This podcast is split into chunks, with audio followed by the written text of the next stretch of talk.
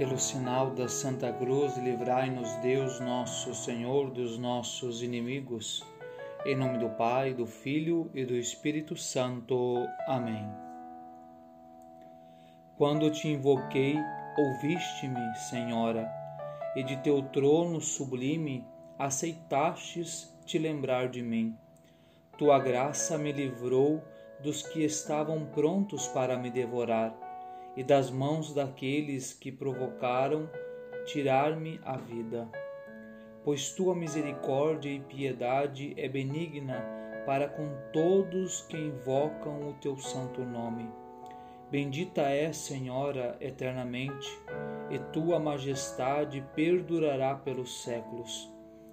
Glorificai-a com todas as vossas forças, ó povos, e todos os povos da terra enaltecei a sua magnificência.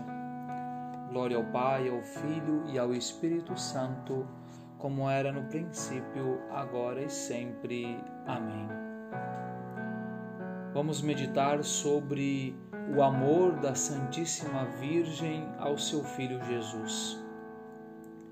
Dizemos muitas vezes e com verdade que Maria amava ternamente a Jesus porque era seu filho, mas ao mesmo tempo em seu filho via, adorava e amava o seu Deus. Todos os atos de amor maternal para com o seu Jesus eram atos puríssimos de amor a Deus. E a união estreitíssima que, como mãe, teve com seu filho foi causa da união íntima e perfeita do seu coração com Deus. Não esqueças que isto é que é amar, dar-se ao amado, é perder-se nele, é unir-se e juntar-se e fundir-se com ele de tal modo que seja com ele uma mesma coisa, uma só vida, um só coração, uma só alma. Tudo isso se cumpriu em Maria de uma maneira para nós inexplicável e ininteligível.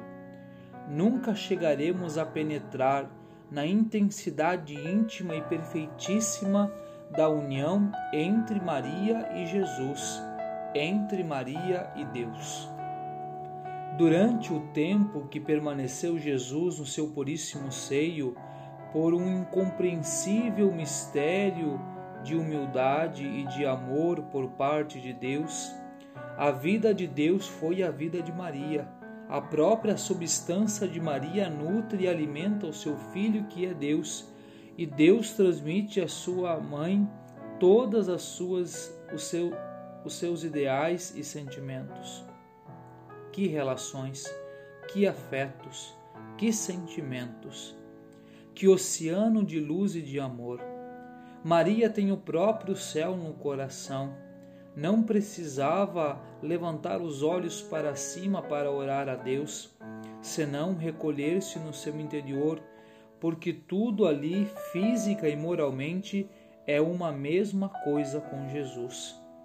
Ora, com a oração de Deus, vive com a vida de Deus, ama com o amor de Deus. Que coisa mais admirável! Que venturosa união! Detente por largo espaço a contemplá-la e a admirá-la, e depois pergunta a ti mesmo: não posso aspirar a alguma coisa de semelhante?